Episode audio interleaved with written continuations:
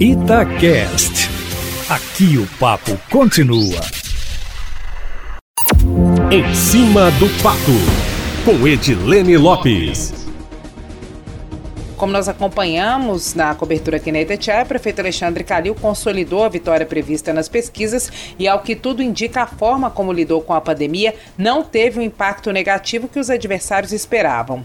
O apoio de Bolsonaro, embora tímido à candidatura de Bruno Engler, do PRTB, parece tê-lo ajudado na reta final. E o candidato, embora distante do primeiro colocado, permanecendo na casa dos 9%, contra os mais de 60% de Calil, ocupou a segunda posição. João Vitor Xavier Xavier do Cidadania, que vinha na segunda posição, e Áurea Carolina do PSOL na terceira, respectivamente, caíram para a terceira e a quarta. O tempo de televisão do candidato do Cidadania, o maior de todos, e a maior coligação, o maior número de apoios, pode não ter sido diferencial para alavancar a campanha. Isso só pesquisas sobre o impacto do horário eleitoral vão nos dizer o que aconteceu. Os dois eleitos mais votados representam campos ideológicos opostos na Câmara Municipal de Belo Horizonte. BH elegeu a primeira vereadora trans da cidade, Duda Salabert, do PDT, a mais votada da história de Belo Horizonte, com 37.603 votos, batendo o recorde de 20.157 votos, que era de Elias Murai em 2004.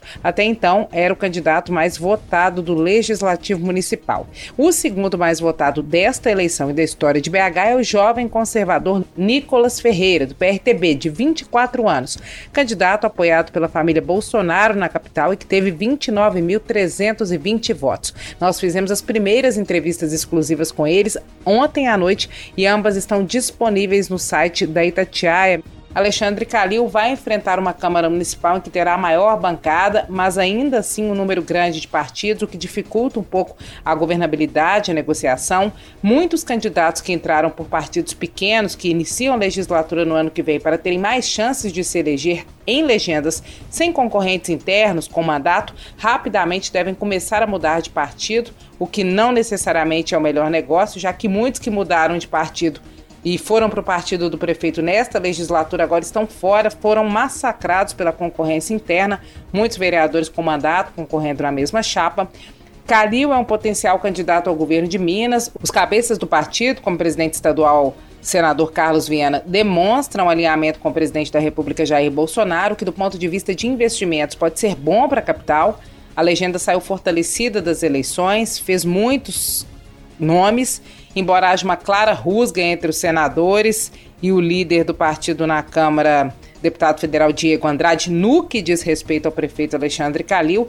Isso ficou claro na não declaração de apoio de Diego Andrade, na não presença dele na casa do Calil ontem, onde estavam Anastasia e também Carlos Viana.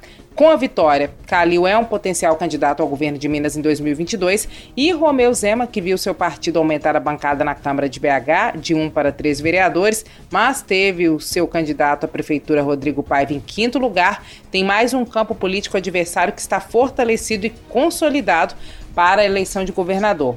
É isso, meu amigo. Amanhã eu volto, sempre em primeira mão, em cima do fato.